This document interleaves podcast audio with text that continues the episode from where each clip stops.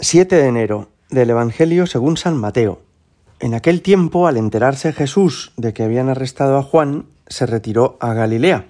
Dejando Nazaret, se estableció en Cafarnaún, junto al mar, en el territorio de Zabulón y Neftalí, para que se cumpliera lo dicho por medio del profeta Isaías.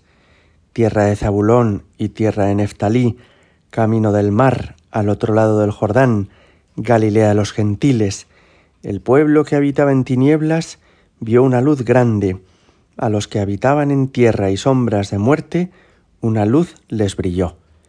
Desde entonces comenzó Jesús a predicar diciendo, Convertíos, porque está cerca el reino de los cielos. Jesús recorría toda Galilea enseñando en sus sinagogas, proclamando el Evangelio del reino y curando toda enfermedad y toda dolencia en el pueblo. Su fama se extendió por toda Siria, y le traían todos los enfermos aquejados de toda clase de enfermedades y dolores, endemoniados, lunáticos y paralíticos, y él los curó. Y lo seguían multitudes venidas de Galilea, Decápolis, Jerusalén, Judea y Transjordania. Palabra del Señor. Las Navidades van quedándose atrás el nacimiento del Señor y el Evangelio de estos días ya nos va mostrando los primeros pasos de la vida pública de Jesús. Escuchábamos estos días pasados cómo fue llamando a los primeros apóstoles y ahora escuchamos cómo comienza su predicación. Podemos fijarnos en tres detalles de este Evangelio. En primer lugar, la conexión que hay entre la misión de Jesús y la creación inicial del mundo. Dios hizo todas las cosas y las hizo muy bien, como nos dice el libro del Génesis.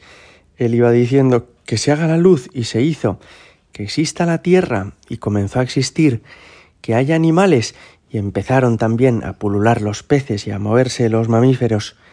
Pero tras el pecado original, la creación ha quedado tocada, herida.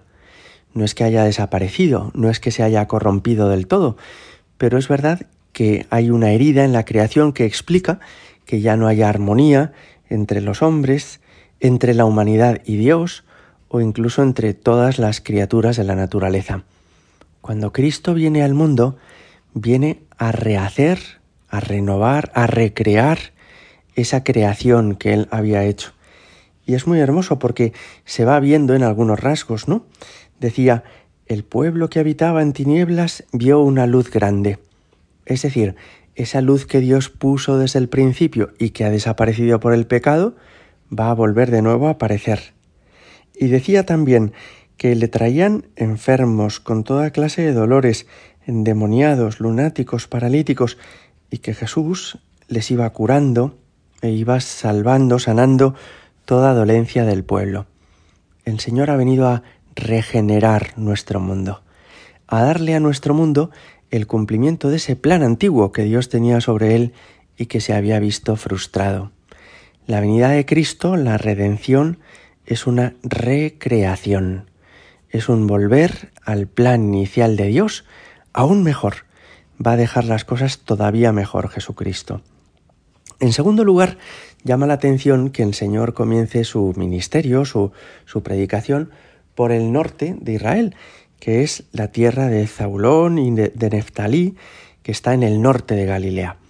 Tradicionalmente, esta es una zona de Israel que se había visto sometida a muchas incursiones de extranjeros, porque es una zona que está especialmente expuesta, está muy cerca de otros países y con mucha facilidad pueden invadirla o pueden abordarla.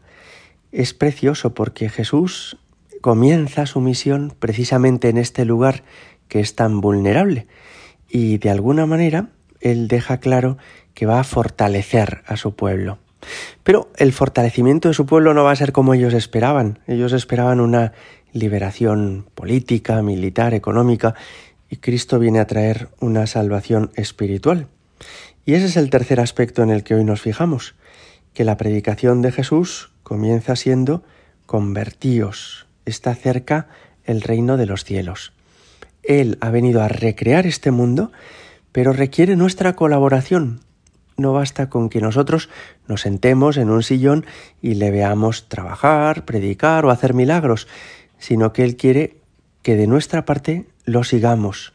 Por eso nos dice convertíos. Cuando dice está cerca el reino de los cielos, también esto nos debe hacer pensar. El reino de los cielos no es una forma de Estado, no es una nueva manera de organizar un país. El reino de los cielos es su presencia, su presencia espiritual que se convierte en soberano de cada uno de nosotros, en rey de nuestros corazones.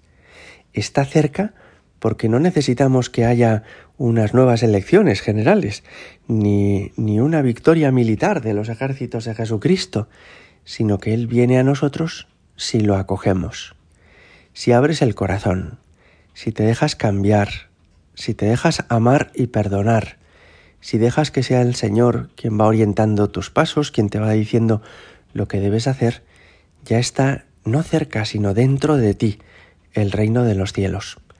Acogemos así su palabra y le pedimos que venga a nosotros, que su nacimiento que hemos celebrado escasamente hace unos días sea el inicio de una nueva etapa de nuestra vida en la que Él sea cada vez más nuestro Rey y soberano.